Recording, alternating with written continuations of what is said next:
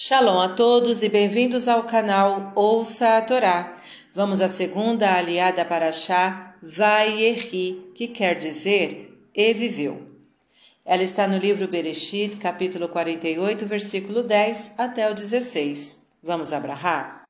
Baruch atah Adonai, Eloheinu melech haolam, asher barabanu mikol hamim venatan lanu et toratu, Baruch atah Adonai, noten hatorá. Amém. E Israel não conseguia enxergar bem por causa da velhice, e aproximou seus netos de si, beijou-os e os abraçou. E disse Israel a José: Não imaginei ver teu rosto, e eis que Deus me fez ver também tua semente.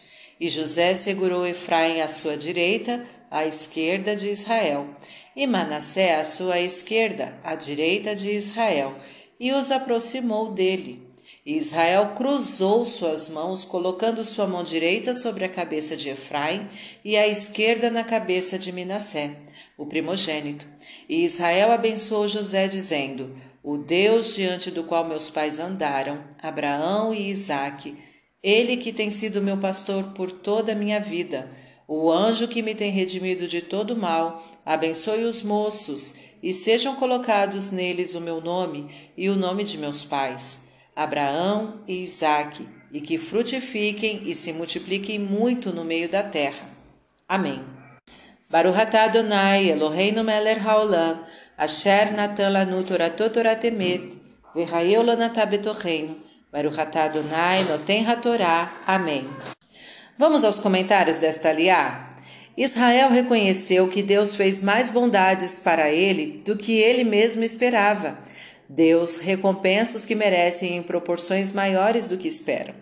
José queria que Israel colocasse sua mão direita sobre Minassé e que, por ser o primogênito, deveria receber a bênção mais importante.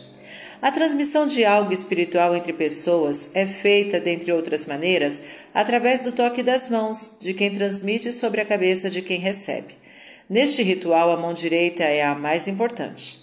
Abraão e Isaac andaram diante de Deus significando que Deus observava. Deus observa os atos das pessoas para recompensá-las de acordo. Um pastor cuida do rebanho, providencia sua alimentação e bem-estar, zela pela sua saúde e o protege dos inimigos. Para tanto, o rebanho lhe deve obediência e confia nele cegamente.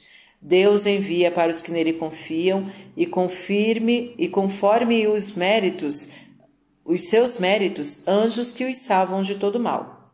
O nome da pessoa define suas características. Colocar o nome em alguém significa transferir as características do nome para esse alguém. Jacó queria que seus netos possuíssem as características suas e as de Abraão e Isaac.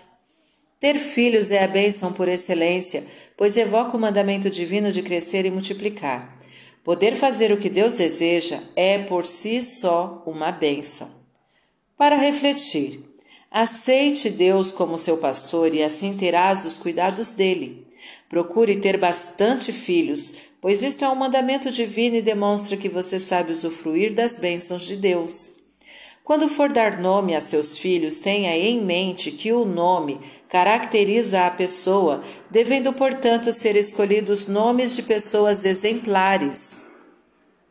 Para exercitar, relacione cinco nomes de pessoas exemplares.